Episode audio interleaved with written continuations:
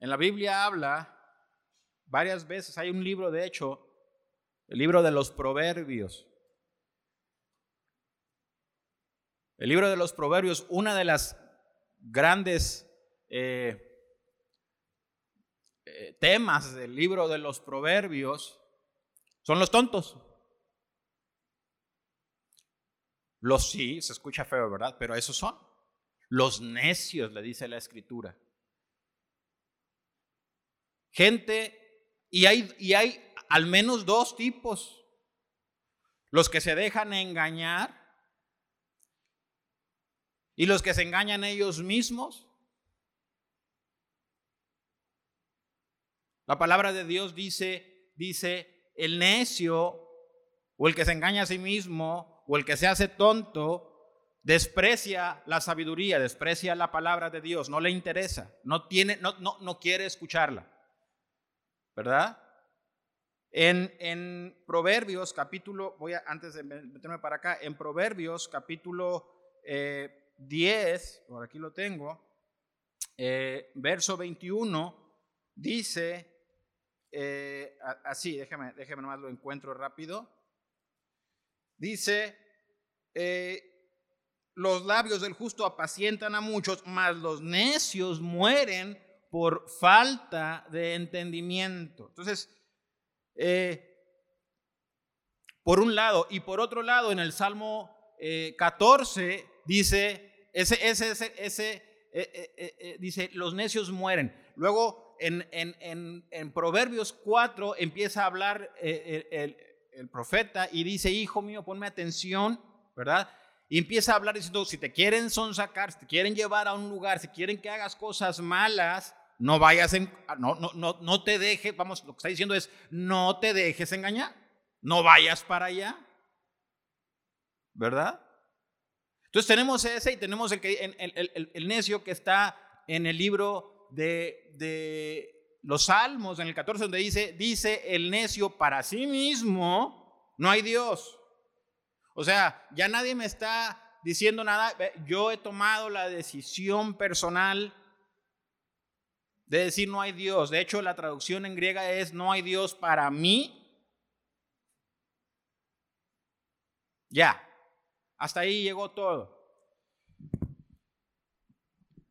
Y es terrible. Eh, yo no sé alguna, si alguna vez ustedes le han, le han engañado o le han estafado, pero hay estafas por todos lados y engaños por todos lados, ¿verdad? Usted nada más, nada más tiene que poner un poquito de atención. Por ejemplo, usted va a una tienda, ¿verdad? Eh, me ha tocado ver en las tiendas, por ejemplo, en los famosos buen, buen fin, uno va a la tienda y llega y dice, no sé, televisor en oferta, ¿verdad? De 10 mil, la vez pasada me tocó algo así como de 10 mil a 4 mil 500, ¿verdad? Y luego se cayó el precio de la oferta y decía 4 mil 300 en el precio regular. Pero se están pasando de listos. ¿Y están qué? Están engañando a la gente y la gente dice, bueno, y, la gente suelta, suelta anzuelitos, anzuelos, ¿verdad? Así como cuando estás pescando un, pez, sueltas un anzuelo a ver quién pica, ¿verdad? Gente que compra viajes, no, no, conoce, los compran por Facebook, ¿verdad? Por ejemplo. No, no tiene certeza, hay gente que, y, luego a la hora de la hora, pues van, depositan un dinero allá, un dinero grande, y luego después la persona se esfumó. Fuiste engañado. Y así, hay muchas maneras de ser engañados. Muchas. Y las escrituras hablan de que hay un mentiroso y un maestro del engaño. Y su misión es engañar a las personas. No es, es, como que su misión, es su deseo. Engañar a las personas. La Biblia dice que ese ser al que, la, Biblia le llama Satanás o el diablo o el malo, está haciendo eso constantemente con los seres humanos. Ahorita vamos a empezar a leer lo que dice la escritura. Y la verdad es que el engaño son ideas que la gente, vamos a decirlo así, compra. Ideas. Ahora, la cuestión de esto es que son ideas que llevan a la muerte. La, Biblia dice en Proverbios capítulo 12, 14, verso 12, usted lo conoce a lo mejor de memoria, hay camino que al hombre le parece que derecho, recto. Se ve como se ve y parece, oiga, es una ilusión óptica, diríamos así, es una ilusión de percepción, es una ilusión. Dice, porque parece que es un camino recto, pero su final, ¿qué? Es un camino de muerte. Estamos hablando de un engaño, de, oiga, de un engaño mortal. No es cualquier engaño. Estamos hablando de un engaño para quitarle la vida. Cuando usted lee el libro del Apocalipsis en el capítulo 3 y Cristo le está hablando a la iglesia en la Odisea, a la iglesia de la, que, está en la Odisea, le dice, porque tú eres, le está diciendo a la iglesia, un miserable, desventurado, pobre, ciego y desnudo. Pero tú crees que eres rico. La pregunta es, ¿quién te engañó? ¿Cómo pudiste llegar a tal estado de pobreza espiritual y no te diste cuenta? ¿Te engañaron? Te engañaron por completo. Eh, en, el Salmo 124 dice la escritura, nuestra, nuestra alma, hablando de la redención divina, dice, nuestra alma escapó cual, cual ave que se escapa del lazo del cazador. Dice, se rompió el lazo y escapamos. Usted sabe cuál es, qué es lo que hacen, ¿verdad? Que ponen el lacito así, llega el ave, ¿verdad? Camina, jalan y queda enganchada la, patita del ave, ¿verdad? ¿Y, ¿Y cuál es su idea? Es su muerte, lo están cazando.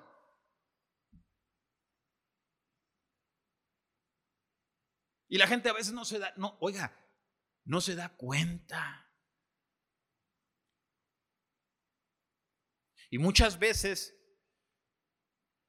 nosotros que, que, que tenemos esta vida que está llena de elecciones, porque tenemos que decidir siempre para todo, ¿verdad? Hasta qué zapatos nos vamos a poner o qué camisa nos vamos a poner. Y estamos tomando elecciones y qué carrera vamos a estudiar y qué casa vamos a comprar y qué vamos a hacer con nuestro tiempo. Todo eso son decisiones y decisiones y decisiones que estamos tomando constantemente, pero a veces tomamos decisiones incorrectas y muchas veces tomamos decisiones incorrectas porque estamos engañados.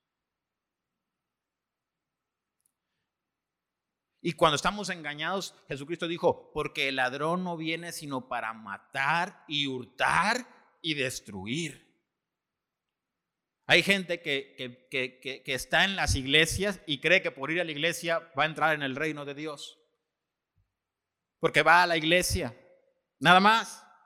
Dice, pues yo voy a la iglesia, yo voy a entrar en el reino de Dios, pero, pero, pero su vida no habla su vida no, no es vivida como una vida de una persona que teme a Dios. Se está engañando a sí mismo, aunque diga que no, aunque diga que cree en Dios. Caminos que parecen rectos. Usted recuerda a Adán y a Eva, ¿verdad? Y dice la escritura que vino Satanás y que cuando Dios le dio un mandamiento, no comas de este árbol, del fruto de este árbol, no lo hagas. Era simple, la orden era muy simple. Y, y, y también la consecuencia, porque de cierto morirás. Y sin embargo, Eva tomó del fruto y comió porque alguien le vendió una idea y sabemos quién fue. Y la idea es, no es verdad. Lo que sucede es que, es que eh, tú, tú, Dios, Dios sabe que si tú comes de ese fruto, tú vas a ser como Dios. ¿Y le vendió qué? Una idea. Y luego lo engatusó y dice, mira qué bonito se ve el fruto. Y dice que, que, que Eva vio el fruto, usted lo puede leer en Génesis capítulo 3. Y dice que empezó a ver el fruto y, dice que el fruto era, se veía agradable a la vista y que era codiciable para alcanzar la sabiduría y tomó de él y comió. Y luego cuando viene más adelante, cuando Dios la confronta, dice esto. Dice, dice Eva, cuando Dios le dice, ¿qué hiciste? Dice que Eva le dijo esto, dijo, la serpiente que me engañó y yo comí. Yo comí. La serpiente me engañó y comí. Y, y luego dice, le dicen a Adán, ¿qué hiciste? Y dice, la mujer que tú me diste me dio y yo comí también.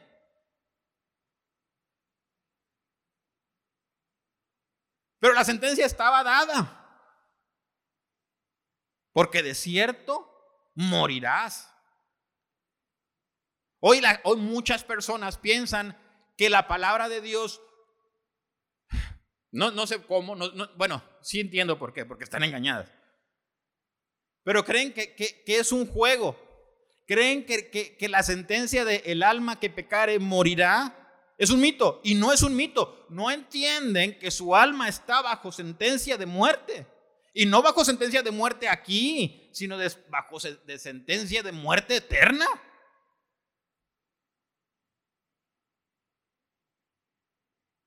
No es una broma. Mire lo que dice, voy a leer antes de, venirme para acá, voy a leer este pasaje, tampoco le va a aparecer porque no se los había dado a los, a los jóvenes, pero está aquí en, en Mateo capítulo 16. Está hablando el Señor Jesucristo y dice de la siguiente manera, Él dice en el verso 26, dice, porque, es una pregunta de Cristo, diciendo, ¿qué aprovechará al hombre si ganare todo el mundo y perdiere su alma? ¿O qué recompensa dará el hombre por su alma? Hasta ahí. Una pregunta. Una pregunta simple. ¿Qué, Dice, dice Cristo, ¿de qué te aprovecha ganar todo el mundo y perder tu alma? Pero si tú pierdes tu alma por ganar el mundo, has sido, has sido engañado. ¿Te engañaron? Porque Dios no va a cambiar. Dios no cambia. Nosotros cambiamos. Nosotros queremos, queremos ir avanzando. Queremos ir avanzando con la sociedad. Y queremos ir adaptándonos a lo que la sociedad dicte y diga y queremos cambiar y queremos que Dios cambie con nosotros. Que Dios diga que lo malo no es tan malo. Eso quisiéramos, eso quisiéramos. Mucha gente está viviendo así y quisieran que dijera eso. Y están cambiando. La, palabra de Dios dice, dice, dice, porque cambiaron la, verdad de Dios por la mentira. Dicen romanos, cambiaron la verdad por la mentira. Se engañaron.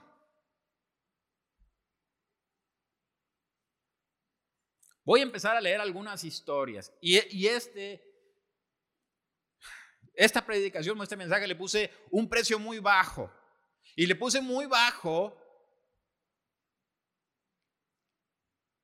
por resaltar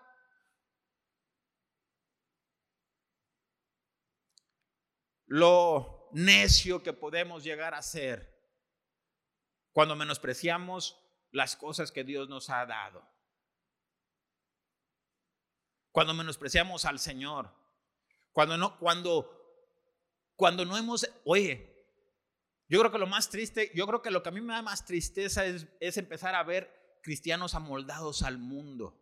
Me da mucha, a, mí me da, a mí me da mucha tristeza. Me da tristeza ver ministros amoldados al mundo. Hay una, hay una, una estereotipo del nuevo ministro, ¿verdad? Que, que, que usa palabras bonitas y cosas así. Y usted lo ve y está amoldado al mundo.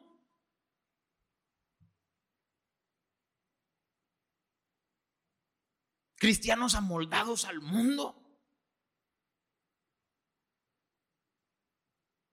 Y no entienden lo que es, oiga, es que es el, por eso le puse por un precio muy bajo. No entienden que están cambiando lo verdadero, lo que vale. Por, por, cuestiones que no tienen valor, que son ridículas, que son ridículas.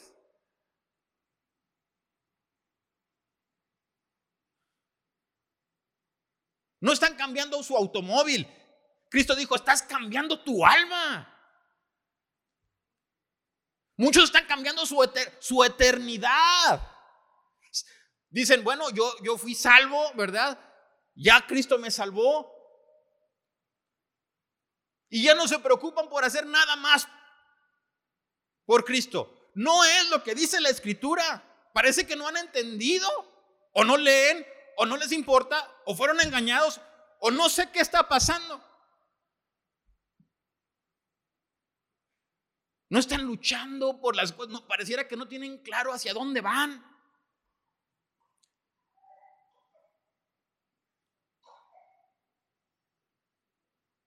¿Sabe cuántas veces he escuchado gente que, me, que, me, pide consejos, que me pide consejos y me dice, ¿qué tengo que hacer en esta situación? Y le digo lo que dice la escritura y dicen, bueno, sí, pero no. Bueno, sí, pero no. Y no lo dicen así, obviamente.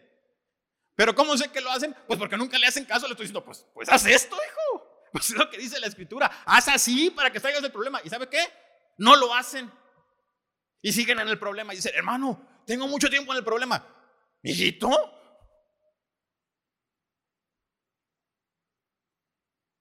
¿No, ¿No te das cuenta? ¿O no quieres darte cuenta? ¿Verdad? Los dos tipos de tontos son los que no se dan cuenta que son engañados y otros que no quieren. Problemas en los matrimonios. Por la lujuria, por la lascivia, por el engaño, por la traición. Porque no pueden sujetarse a la palabra de Dios ni quieren. Pero dice la palabra de Dios, los fornicarios no heredarán el reino de los cielos. Pablo dijo con claridad, los amonesto. Ahora, en este momento, ahora cuando pueden cambiar, cuando pueden reaccionar, como dice la escritura, para que el lazo se rompa, que los fornicarios, ni los hechiceros, ni los adúlteros, ni los mentirosos, ni los que se echan con varones, ni los buscan pleito, ni los maldicientes, ni ninguno de ellos va a, entrar en el reino de Dios.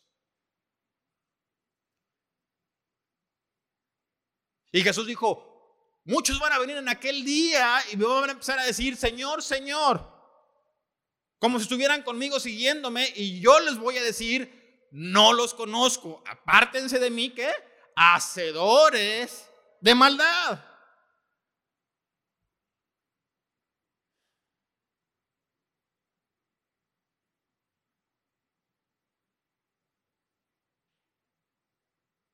Tenemos a un montón de, gente siendo engañada y engañada. Oiga, son ideas, pero ideas que están destruyendo al mundo. Las ideas de, de, que uno puede escoger el sexo que uno quiera es una mentira. Pero en Francia ya están diciendo, ya el presidente está diciendo, si un padre resiste que su hijo eh, se cambie de sexo porque él quiere cambiarse de sexo. Oiga, no pueden comprar ni paletas, no saben ni, qué sabor escoger, pero si quieren cambiar de sexo y el padre lo impide, ya el presidente dice, ¿sabe qué? Le vamos a quitar la patria potestad, el, el Estado se va a encargar. Ve hasta dónde pueden llegar las mentiras.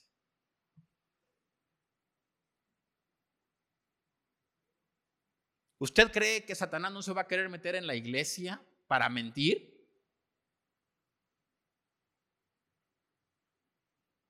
Pero Jesucristo dijo esto, por sus frutos los conoceréis.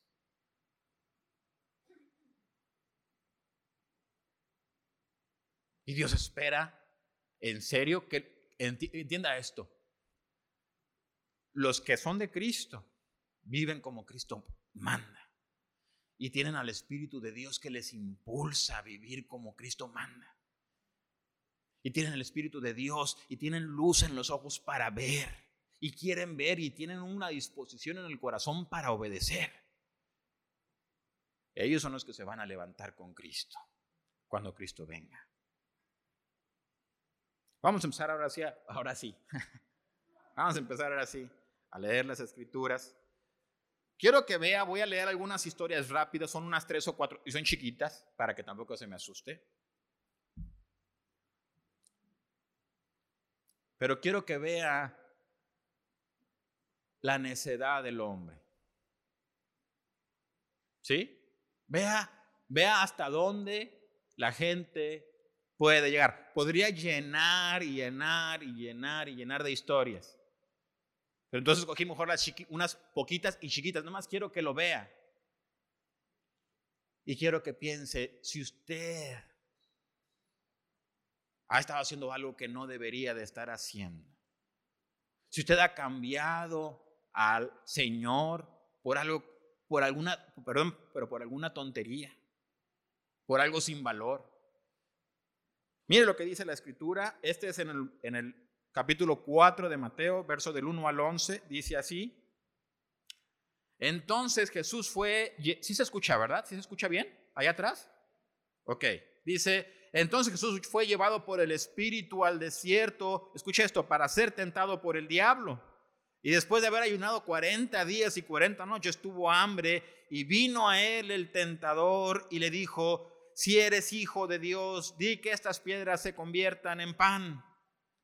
Él respondió y dijo, escrito está, no solo de pan vivirá el hombre, sino de toda palabra que sale de la boca de Dios.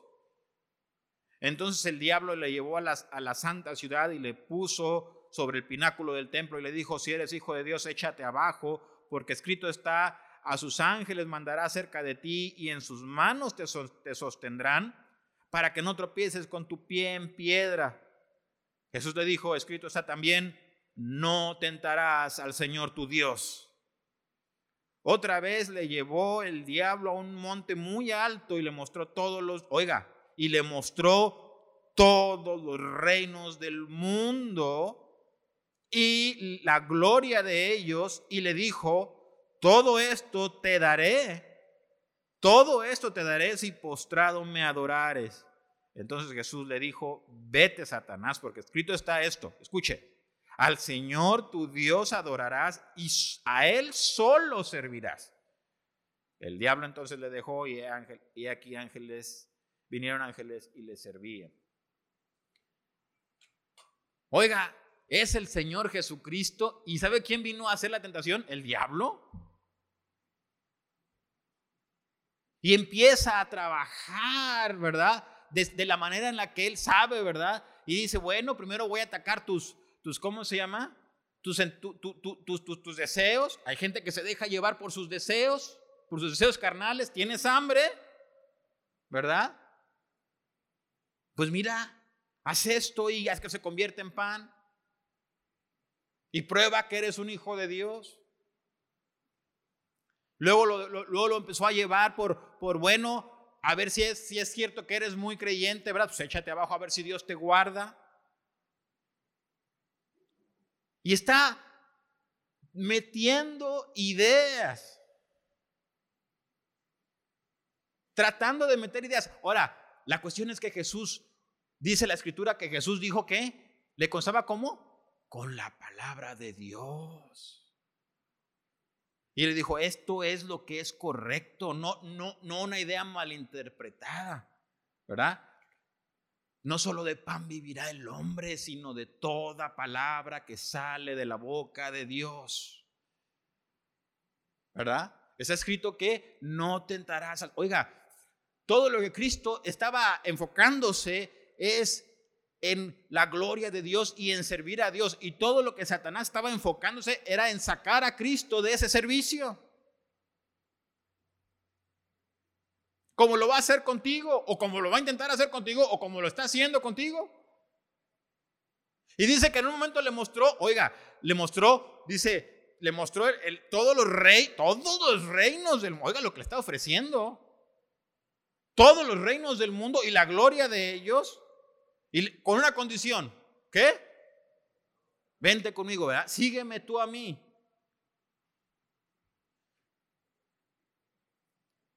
Estas son las cosas que ofrece Satanás siempre. Y según lo que leímos en Mateo capítulo 16, son precios muy bajos, pero la gente se va con ellos.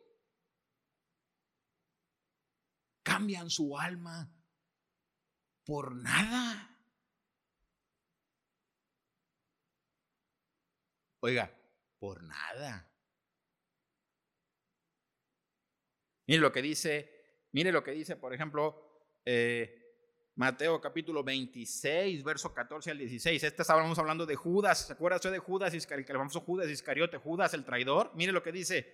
Entonces, entonces uno de los doce que se llamaba Judas fue a los principales sacerdotes y les dijo, ¿qué me queréis dar? ¿Y qué? Y yo os lo entregaré. Oiga, estaba hablando de entregar a quién? A Cristo.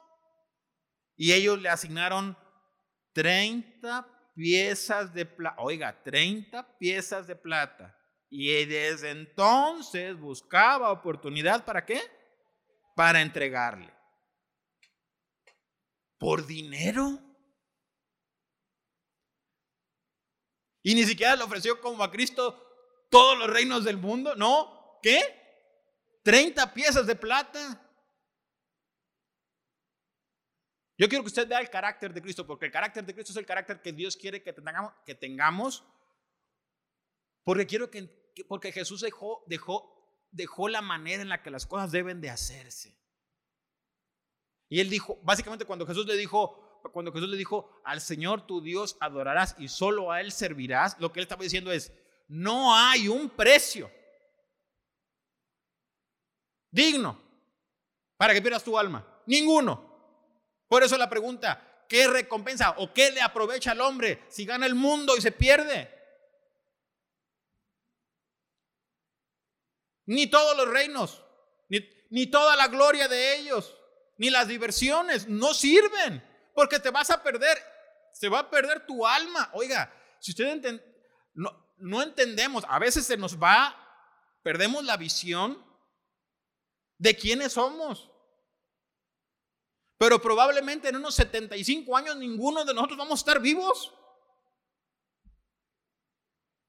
Es una realidad. Vamos a nuestra morada eterna. Y no me refiero al panteón. Y mucha gente vive como si no se fuera a morir. Una de las noticias más, probablemente más horribles que una persona pueda recibir es que le digan, tienes cáncer. Y cuando a una persona le dicen tienes cáncer, luego, luego se le encorvan las piernas y se le va la fuerza del cuerpo. ¿Por qué? ¿Por qué? Porque tiene miedo que se va a morir. Pero todos sabemos que nos vamos a morir. El punto es que esta persona siente que se va a morir cuando? Pronto, ¿verdad? Alguna vez le dijo el, doctor a, a mi esposa, dice, si lo raro no es eso, todos nos vamos a morir. Si lo raro es por qué la gente no, no vive como si eso fuera una realidad. Eso es lo que, es lo que decía el... Oiga, lo dijo un doctor, no un cristiano. Si toda la gente se va a morir.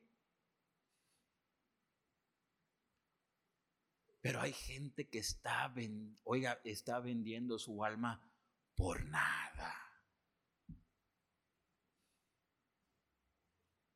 Por unos pesos. Van y están, trabaje y trabaje y trabaje y haciendo negocios y viviendo la vida sin saber que tienen sentencia de muerte encima. Otros dicen, pues ya me salvé. Si ya me salvé, pues ya no tengo problema. Y ya no hacen nada por el Señor. Jesús decía, haces riquezas en el cielo, que son eternas.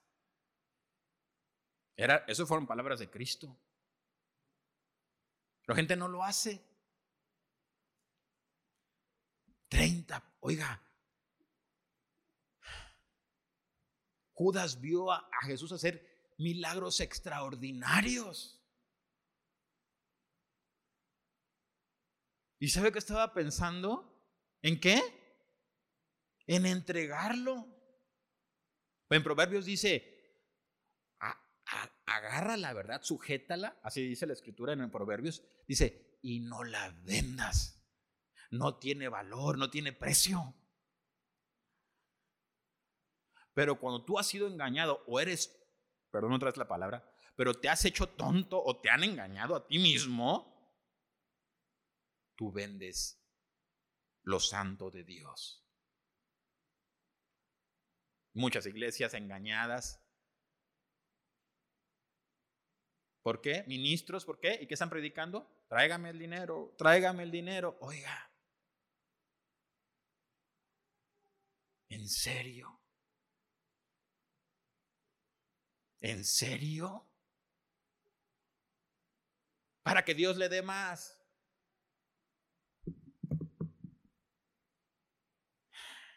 Híjole, de llorar.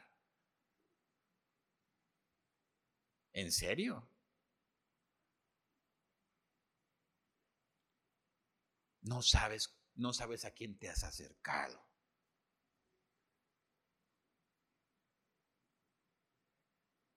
Vas a la oración o vienes a la palabra de Dios, vienes a la iglesia y estás pensando en irte, ya te quieres ir.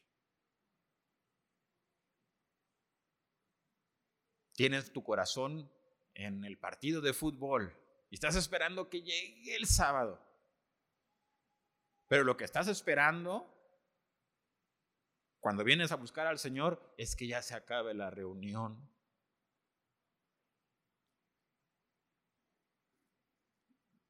Debería.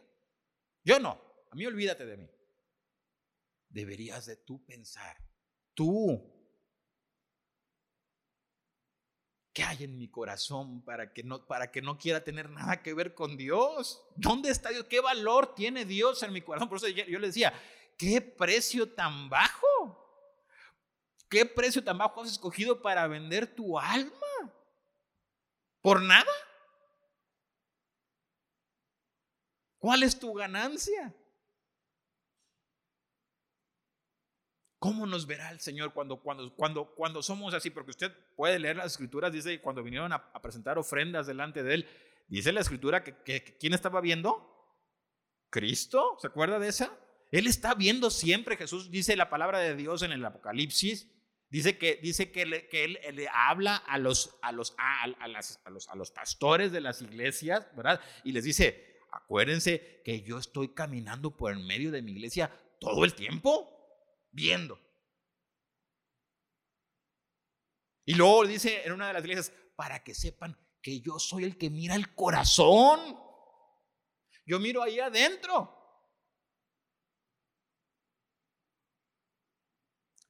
Pero a veces, por nada. En serio, es una tontería lo que hacemos de vender por nada nuestro tiempo con Dios.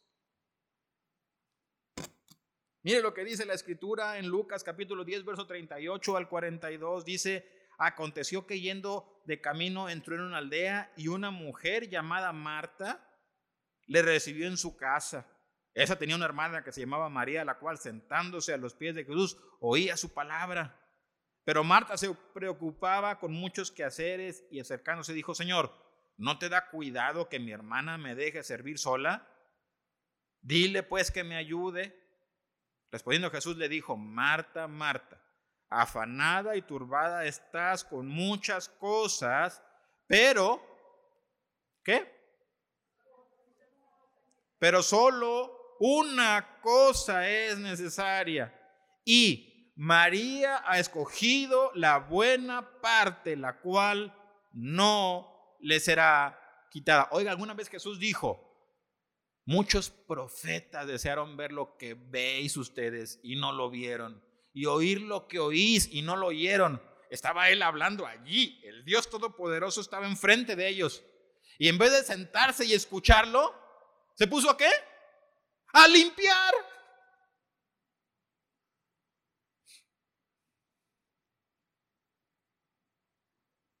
Y ahí está la gente, limpia y limpia y limpia. Ahí está, el, eh, vamos a la novela, ya se van a la novela. Oiga,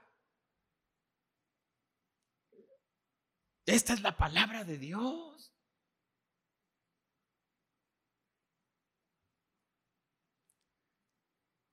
Yo te voy a decir una cosa, yo no puedo hacer nada.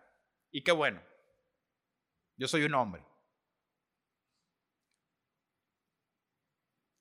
Pero hay una, una, una cosa que Jesús dijo, y él dijo así, yo así dijo, mi Padre, Dios, honra a los que le honran. Y Dios nos trata en nuestra vida a como nosotros le tratamos, ¿me entiendes? Es la verdad. Gente que se pregunta, ¿por qué Dios no me pone en alto? A decir Dios, ¿y por qué te voy a poner en alto? Si quién eres. Si no has aprendido ni siquiera, no, no has aprendido ni, ni las reglas básicas. Dice la palabra de Dios, no le no conviene, así lo dice la escritura. Dice, no conviene al necio estar en honra. No es conveniente.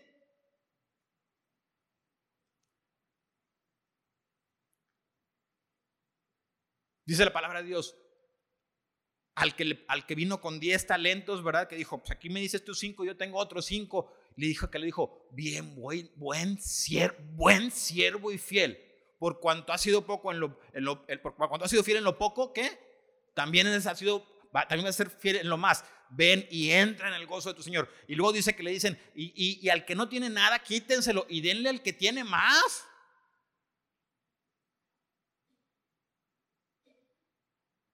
Vidas, alguna vez escuché a alguien que dijo, estamos teniendo vidas de segunda.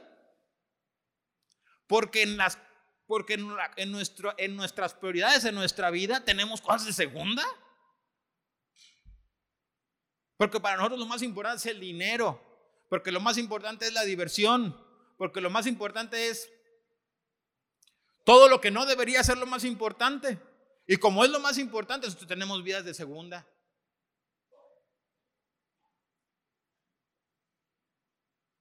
Dice la palabra de Dios que, le dijeron, muéstranos, ¿verdad Jesús? Muéstranos señal, una señal del cielo. Y le dijo, oye, la generación adúltera, adúltera, la generación engañada, la generación perversa, la generación que no tiene nada con Dios, quiere una señal. Pero señal no le será dada. ¿Eso lo dijo Cristo? Y luego la gente pregunta, ¿por qué no vemos milagros en la iglesia?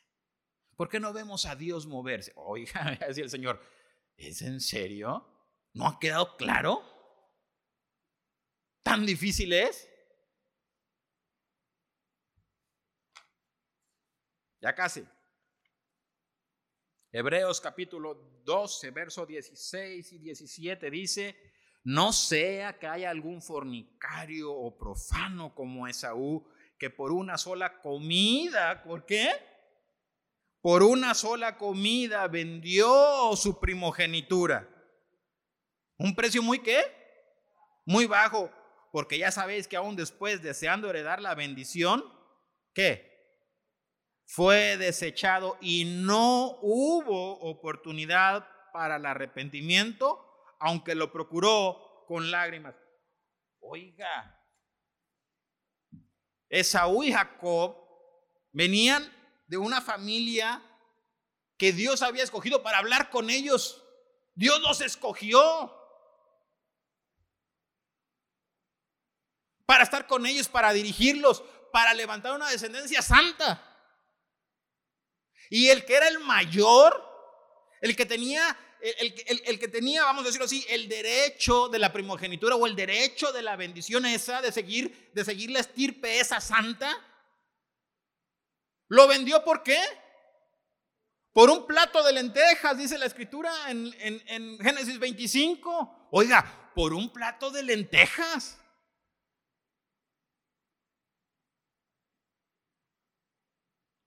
No es una, dígame, perdóneme, pero no es, no es una tontería.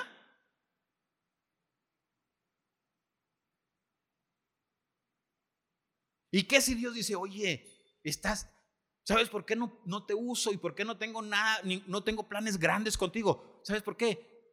Porque tú siempre estás escogiendo el plato de lentejas.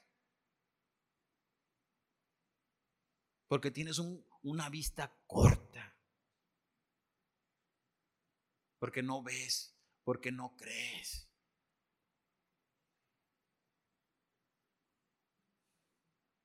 Y dice, dice en Hebreos, eh, cuidado, no vaya a ser que haya como entre nosotros gente como Esaú, que están tan, tan ciegos y tan necios son, que cambian lo que es eterno y verdadero y bueno por un plato de lentejas, o por una escoba, o por 30 piezas de plata. Tengo mucho trabajo, yo no puedo seguir a Cristo. Sí lo sigo, pero no, o sea, no puedo hacer mucho por Cristo ni, ni ponerle mucha atención porque tengo mucho trabajo. La Biblia exhorta, para que me cree, que quede claro, exhorta a la gente a trabajar y a comer, dice la escritura, coma usted su propio pan, trabaje y coma su propio pan. Pero Dios no espera que cambiemos a Dios y a su palabra y la firmeza de su palabra, de sus promesas en nuestra vida por cualquier otra cosa. Una cosa es tener que trabajar, tener que estudiar, tener que hacerlo, y hay que hacerlo, y hay que hacerlo bien, y hay que hacerlo con excelencia. Tal vez un día abre sobre el, sobre el trabajo. Pero eso nunca va a quitar el hecho de que si eres de Cristo, fuiste llamado para vivir para el Señor.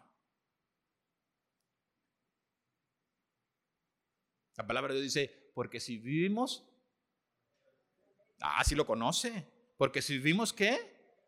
Para Él vivimos. Y si morimos, para Él. Oiga, ese es el corazón de un creyente. De alguien que dice, no alguien que dice, ¿cuál es tu meta? Mi meta es llegar y ser actor de Hollywood. No.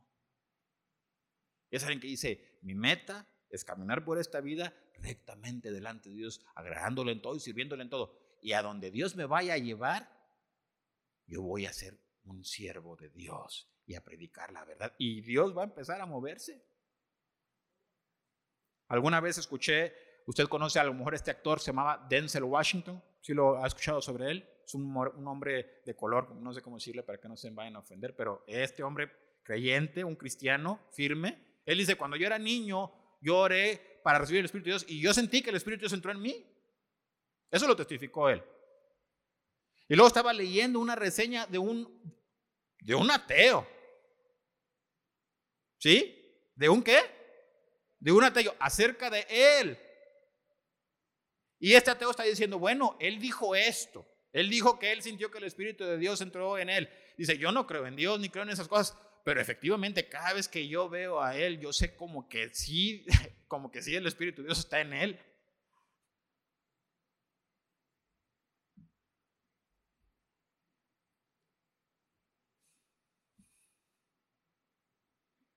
¿Se da cuenta?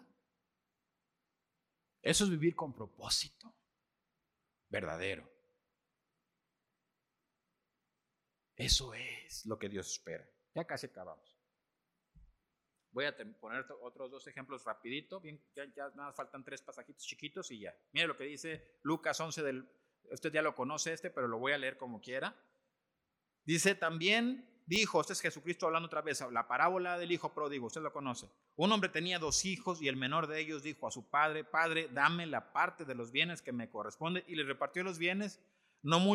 Eh, no muchos días después, juntándolo todo, el hijo menor se fue lejos a una provincia apartada y ahí desperdició sus bienes viviendo perdidamente. Hasta aquí primero voy a, voy a, hacer una, voy a empezar a hacer nada más como comentarios. ¿Cuánto tiempo se tardó? Primero, ¿qué fue lo que le pidió el hijo menor?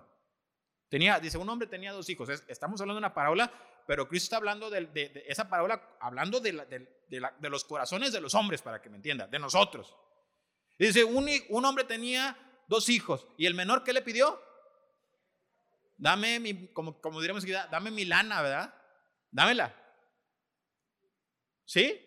¿Y qué hizo? ¿qué, hizo el hijo menor? Le dice, dice, bueno, les dio su, su, lo que a cada quien le correspondía. ¿Y qué hizo el hijo menor?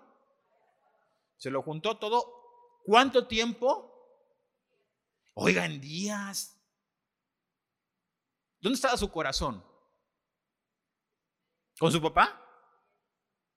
¿Sí? Ahí estaba con su papá. Me quiero quedar con él. No, ¿qué dijo? Esto me está quemando, man.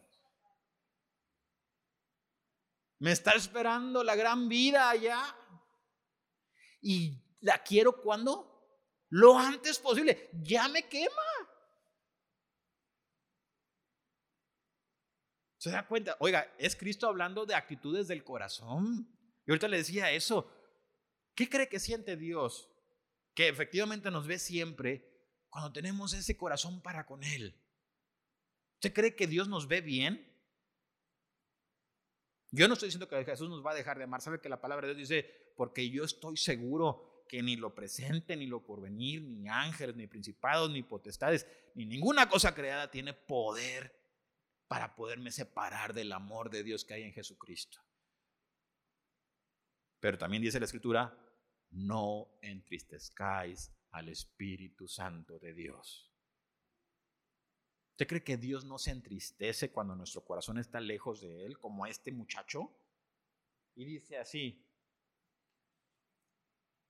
Y cuando hubo, escucha esto, dice, y se fue lejos, eh, no muchos después, contándolo todo, el hijo menor se fue a una provincia apartada. Dice, oiga, escuche esto. Y allí desperdició sus bienes viviendo perdidamente. Una, desperdició, ponga atención en esas palabras, desperdició sus bienes viviendo perdidamente. Y cuando todo lo hubo malgastado, vino una gran hambre en aquella provincia y comenzó a faltarle. Y fue y se arrimó a uno de los ciudadanos de aquella tierra, el cual le envió a su hacienda para que apacentase cerdos. Y deseaba llenar su vientre de las algarrobas que comían los cerdos, pero nadie le daba. Y volviendo en sí dijo, ¿cuántos jornaleros en casa de mi padre tienen abundancia de pan? Y he aquí yo aquí perezco de hambre. Me levantaré e iré a mi padre y le diré, Padre, he pecado contra el cielo y contra ti. Ya no soy digno de ser llamado tu hijo. Hazme como a uno de tus jornaleros. Y levantándose vino a su padre. Oiga, ahorita seguimos. Se le acabó su sueño de grandeza y su engaño y todo. Y pero, dice, pero dice esto, dice, vivió como en perdición.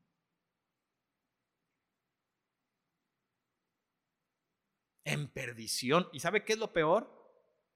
Dice que llegó un punto, híjole, ay Señor, ay Señor, que llegó un punto en el que estaba buscando la comida de los puercos, hombre. Hay gente que está así, oiga, como, como, como en los cuentos, ¿verdad? Que van dejando una migajita allí y ahí va la gente, ¿verdad? Así los puerquitos comen y la va a dejar otra migajita y ahí va y come. Oiga, y hay gente hoy que vive así. Que le dicen una cosita y ahí va. Y los, y los maneja Satanás y los hace a como quiere. Y les miente y les engaña. Ha llegado al punto, yo escuché a, una, a, un evangelista platicando con un, con un hombre que decía, con, tal de, de, poder sostener su mentira, él decía, bueno, ¿cómo yo sé si Dios está, si Dios existe o no existe, verdad? Y luego decía, ni siquiera sé si yo estoy aquí o no estoy aquí. ¿Qué? ¿Cómo no vas a saber si estás o no estás? Dale un pellizco para que sepa, ¿verdad? ¿Cómo no? Ya, ya perdiste, estás tan engañado que ya perdiste todo el concepto de todo. ¿O usted no cree de verdad? Porque ahorita lo has manejado mucho con eso de los superhéroes y, y de todas esas. Que, que, no haya gente que diga, a lo mejor hay un, un universo alterno. Óigame. ¿No cree eso? A lo mejor en otro universo yo soy quién sabe quién. Óigame, se va a ir al infierno se está perdiendo o está perdiendo, o si usted es salvo, está perdiendo lo mejor de la vida. Y va a llegar un punto en el que se vea todo andrajoso y que diga, he estado siguiendo comida de puercos y de hitas. Haz esto, haz lo otro. Esa es la manera correcta de vivir. Mira, ¿verdad? ¿Qué hacen, por ejemplo? ¿verdad? Te van a vender la casa y ¿qué hacen, verdad? te ponen un cartelón allí muy bonito con una familia muy gringa, porque eso sí, muy gringa, muy bonita, muy, y todos muy felices, ¿verdad? Y tú dices, cuando yo tenga una casa así, ¿qué? Yo voy a ser bien feliz.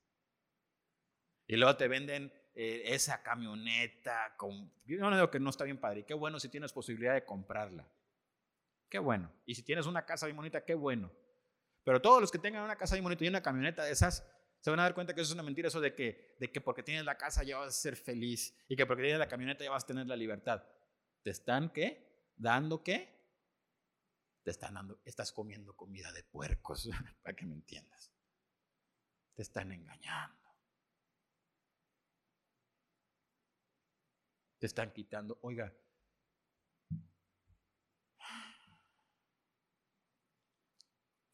algo que nunca va a ser, nunca vamos a poder cambiar es que el tiempo que perdimos ya no lo vamos a recuperar. Ya se fue. Yo no puedo viajar, como otra, otra bien bonita, viajar en el tiempo. Y entonces ya vuelvo a, cuando tenga yo cinco años y empiezo otra vez a vivir. No es cierto. Eso no va a pasar.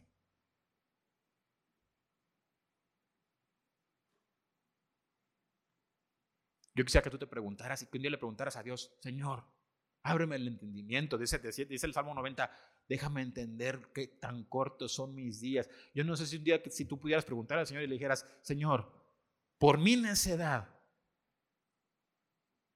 por mi poca visión, por mi poca fe, ¿qué tanto he perdido ya? ¿Qué tantas cosas no habías o habrías o, o has querido tú hacer en mi vida y yo las he perdido.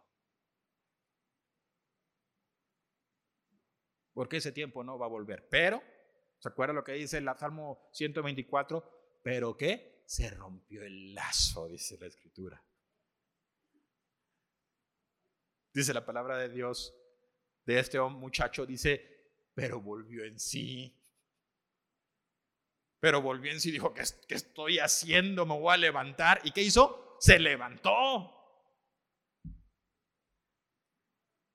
se levantó. ¿Verdad? Seguimos rápido, porque ya se me está acabando el tiempo. Y cuando estaba de lejos, lo vio su padre y fue movido a misericordia y corrió y se echó sobre su cuello y le besó. Y el hijo le dijo, Padre, he pecado contra el cielo y contra ti y ya no soy digno de ser llamado tu hijo. Pero el padre dijo a su siervo, sacad el mejor vestido y vestidle y poned un anillo en su mano y calzado en sus pies y traed el becerro gordo y matadlo y comamos y hagamos fiesta. Porque qué? Este mi hijo muerto era y ha revivido. Se había perdido y es hallado. Y comenzaron a regocijarse. Óigame. Yo no vine aquí a decirle, ¿qué está haciendo?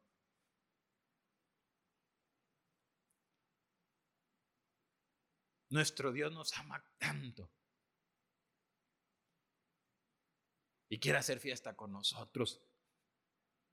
Y quiere que volvamos en sí, que digamos, oye, déjame aprovechar el tiempo. Dice la, la palabra de Dios, aprovechando bien el tiempo porque los días son malos. Y que dejemos de vivir como si fuéramos puerquitos agachaditos y todos sucios. No. Siguiendo cosas vanas y sin poder, sin vida, sin nada. Y que levantemos nuestra cabeza y que volvamos a nuestro Señor, a nuestro Padre, al que nos amó, al, dice la palabra de Dios, al que se entregó, al que se entregó a sí mismo ¿Sabe qué? Fíjese lo que Satanás le ofreció a Cristo. ¿Se acuerda lo que le ofreció? Le dijo, yo te doy todos los reinos del mundo por tu alma. ¿Sabe qué ofreció Cristo? Dice la escritura, porque de tal manera que amó Dios al mundo que ha dado a su Hijo un unigénito para que todo aquel que en él crea no se pierda, mas tenga vida eterna. ¿Se da cuenta la diferencia del amor de Dios para nosotros? El Señor se entrega a sí mismo, mientras que Satanás entrega lo que no se entrega a sí mismo, ¿verdad? Él dice, no, yo te doy allá, ya tú sabrás. Pero el que nos ama de verdad, el que vela por nuestra alma, dice, Él se entregó a sí mismo para que el que en Él cree no se pierda, para que no se pierda, para que no viva una vida en desperdicio, para que no viva una vida en desperdicio y para que al final su vida no vaya a ir al desperdicio,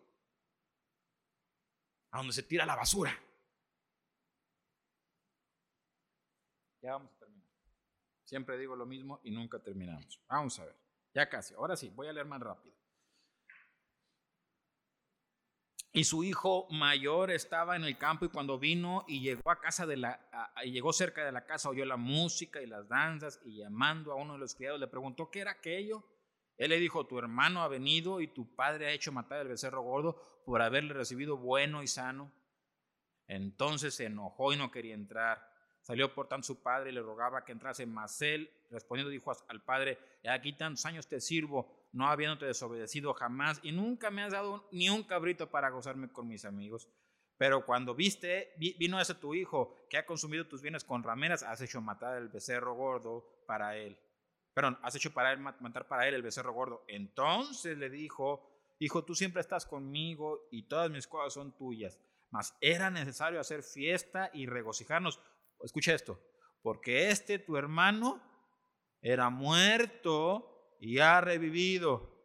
Se había perdido y es hallado. Oiga, ¿qué quería el padre que entendiera el hermano mayor? Otra vez, lo mismo, el mismo error. ¿Cuál era el error del hermano menor? ¿Se acuerda? ¿Qué quería? Lana y diversión. Y luego viene el hermano, el hermano mayor y el que se supone que está todo muy bien porque hace siempre la voluntad de su padre. ¿Y qué quería? Pues también, oye, ¿qué pasó? Pues si él ya se gastó lo suyo, si esto es lo mío, ¿cómo, vas a, cómo, ¿cómo me vas a quitar lo mío para dárselo a él? ¿Falta de qué? De entendimiento. Y dice que le decía al padre, ¿qué?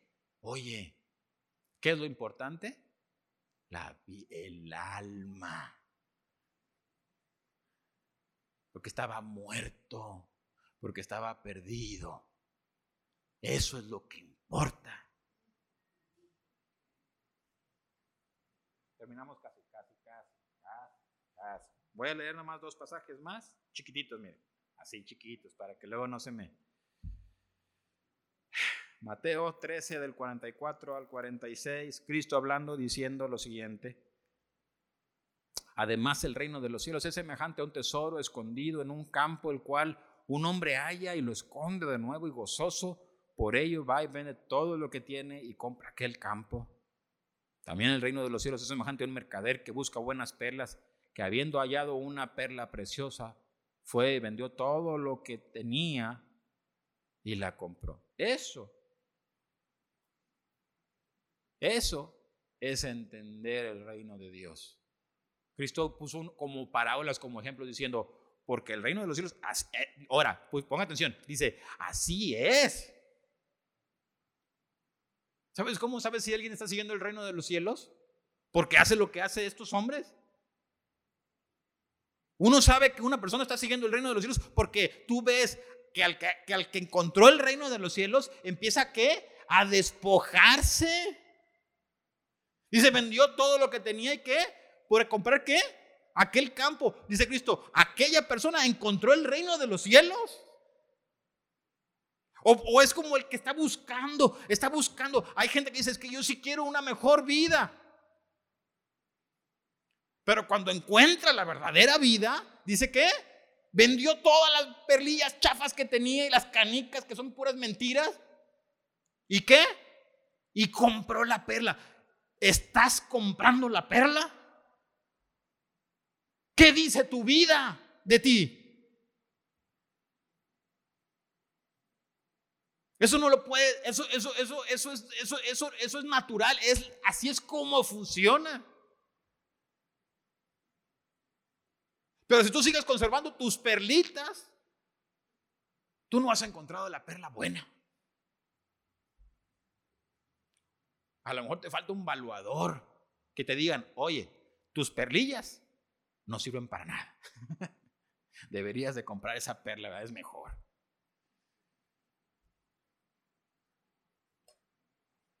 termino con este otro que dice así, Cristo otra vez hablando, Mateo 10, verso 37 al 39, dice, El que ama a padre o madre más que a mí, no es digno de mí.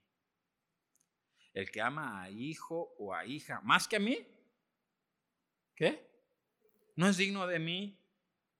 Y el que no toma su cruz y sigue en pos de mí, no es digno de mí. El que haya su vida, la perderá. Y el que pierda su vida por causa de mí, la hallará. ¿Qué le pareció ese? Hermoso, ¿verdad? El que pierda su vida por causa de mí. Oiga, hay gente que dice, no, pues es que, ¿por qué no sigues a Cristo? Por eso dijo, el que no ama, a, el que, ama a su papá o a su mamá o a su esposa. ¿Por qué? Porque son nuestras influencias más directas. Oye, ¿por qué no? ¿Por qué, ¿Por qué no puede seguir a Cristo? Es que mi papá dice que no. Ah, bueno, pues entonces no.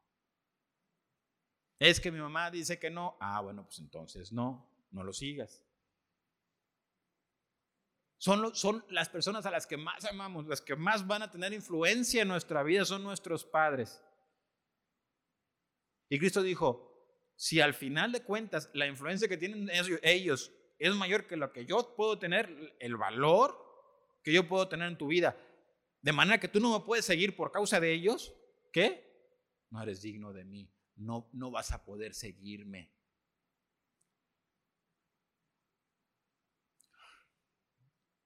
Y luego puso este ejemplo diciendo, y el que no toma su cruz y viene en pos de mí, no, no es digno de mí. Si no toma su cruz, si no, en otro pasaje dice, si no toma su cruz cada día, no puede venir, no puede ser mi discípulo. Algún día escuché a alguien diciendo, y es la, la verdad, diciendo que hay cosas que son tan altas que para poder alcanzarlas se necesita dar la vida por ellas. Y que si no estás dispuesto a dar la vida por ellas, no las vas a poder alcanzar. Esta es la una, la única que es la, así funciona y que además es la única que vale la pena.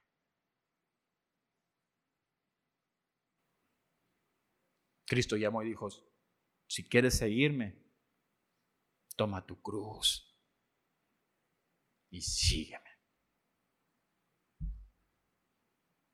Amén. Piensa en cómo estamos, cómo estás viviendo tu vida. Y como una recomendación, pero es recomendación, porque esa, la vida de cada uno, pues la vida de cada uno. Como recomendación, asegúrate que no estás comiendo comida de puercos. Fíjate a quién y qué estás siguiendo, qué está moviendo tu vida, qué está moviendo tu corazón, qué es eso. Asegúrate que no estés vendiendo lo más precioso que tienes por un plato de lentejas, para que me entiendas. Vamos a orar, luego vamos a pasar a algunos anuncios que tenemos y luego terminamos otra vez. Me regreso aquí para orar y despedirnos. ¿Está bien? Vamos a orar. Acompáñeme a orar. Hermano, si usted tiene que decirle al Señor, Señor, perdóneme porque, porque no he sido recto delante de ti, o porque había estado ciego, o porque no he puesto en, en mi... no, no, no, he valorado quién eres, no sé quién eres. estoy en la iglesia, pero me da sueño. Estoy en la oración, pero me pongo a leer el celular. te he faltado el respeto de todas las maneras posibles. Pero te das cuenta hoy. Tú puedes pedirle a Dios perdón. ¿Y sabes qué es lo más bonito? Puedes cambiar. La palabra de Dios dice que el Señor nos dio a su Santo Espíritu para darnos poder, para poder vivir como Cristo quiere. Porque sin el Espíritu de Dios en nuestra vida, no tenemos ni una posibilidad pero un regalo, el más grande regalo. Alguien alguna vez decía, ¿y cómo yo puedo saber?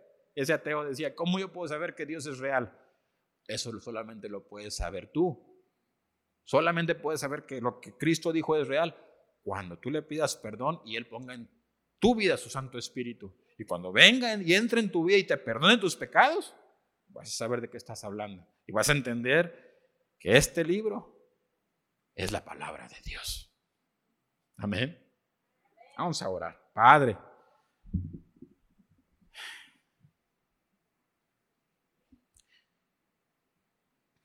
Perdóname, Señor. Perdónanos toda ofensa de palabra o hecho que hayamos hecho en contra tuya. A lo mejor hemos vivido comiendo comida de cerdo, Señor, siguiendo pensamientos absurdos. Nunca te hacemos caso, no, no te hacemos caso, no pareciera que no quisiéramos escuchar tu palabra. Si hemos actuado así y te hemos ofendido y te hemos mostrado eh, apatía en nuestro corazón a ti y te hemos deshonrado con nuestra vida y con nuestras actitudes. Perdónanos. Abre nuestros ojos. Abre nuestros ojos. Déjanos, déjanos ver la vida, la verdadera vida que tú tienes. Padre, en el nombre de Jesucristo te pido que si hay algún hombre o mujer aquí que están con un corazón genuino buscando tu rostro y que tienen necesidad de dirección y de escuchar tu voz y de ver tu mano. Yo te pido, Señor, que tú que tú hables a sus vidas y que tú empieces a trabajar en sus vidas y que les muestres el camino y que tú les confirmes tu palabra y tu nombre, Señor, y que tú llenes sus vidas del fruto de Dios. Te rogamos en el nombre de Jesucristo que tú estés con nosotros, que nos perdones, que nos fortalezcas, que nos ayudes, que cambies nuestra vida, que nos hagas, que nos des la oportunidad de tener vidas dignas de Jesucristo, de un Dios como tú, tan grande, tan bueno como tú eres, tan santo como tú eres. Te lo rogamos con todo nuestro corazón. Te pedimos perdón si te hemos fallado en cualquier cosa o si no te hemos seguido rectamente. O si hemos escuchado a Satanás antes que escucharte a ti y sus mentiras, guárdanos, Padre. Guárdanos. Libra nuestra alma. Libéranos, como, como es escrito, como dice en la Escritura. Que se rompa el lazo, Señor. Que tu nombre sea nuestro socorro. En el nombre de Jesús, nuestro Salvador, nuestro Dios, te damos gracias, Padre por todo. Amén.